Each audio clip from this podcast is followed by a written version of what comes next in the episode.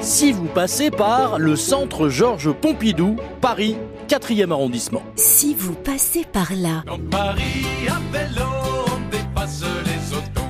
À vélo, dans Paris, on dépasse les taxis. Centre de Paris, que des voitures et des camionnettes de livraison. Le tube Citroën de Louis la Brocante, des DS, des Renault 4, des 404 Peugeot. Telle était la vision du plateau Beaubourg en 1969. À l'époque, on rasait des monuments pour en faire des parkings. Cette année-là, ce fut le contraire. On démolit un parking pour réaliser un monument dédié à l'art moderne, le centre Pompidou. Souple, L'architecte italien Renzo Piano, sélectionné parmi 700 projets, déclare C'est plus qu'un bâtiment, c'est un système. Les travaux commencèrent, le président Pompidou ne verra jamais l'achèvement de son grand projet culturel. Son successeur, Valéry Giscard d'Estaing, inaugure le centre Beaubourg en 1977 en very, very grande pompe. Une foule immense va maintenant, pendant des dizaines d'années, parcourir ce centre. Élastique, De l'éclat du jour jusqu'à la phosphorescence du soir. Les intellectuels qui ne savent rien faire de leurs dix doigts applaudissent quand même des deux mains. Les Parisiens des faubourgs, pas du tout.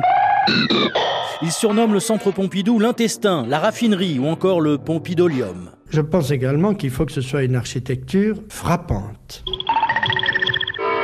Solide, C'est un amas de ferraille. Sur le derrière, vous avez des espèces de cheminées de paquebot. Le devant, il y a des espèces de chenilles qui montent. Moi, je trouve que c'est assez dégueulasse. L'usine Pompidou, euh, c'est une usine de tuyauterie en tout genre. hein.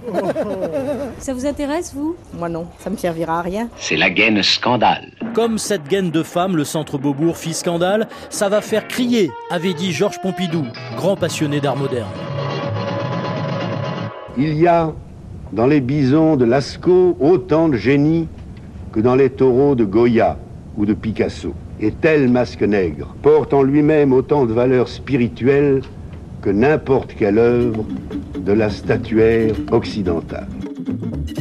Succès incontestable, une bibliothèque monumentale, 40 années d'exposition, Pollock, Picasso, Dada, Matisse, une fréquentation de 3 500 000 visiteurs chaque année. Beaubourg est le troisième musée d'art moderne au monde, après le Muséum Modern Art de New York et la Tate Gallery de Londres. Si la culture, à un moment de l'évolution de l'humanité, dépend évidemment de cette évolution, elle est par vocation et par réaction un ferment d'évolution, voire de révolution. Si vous passez par là.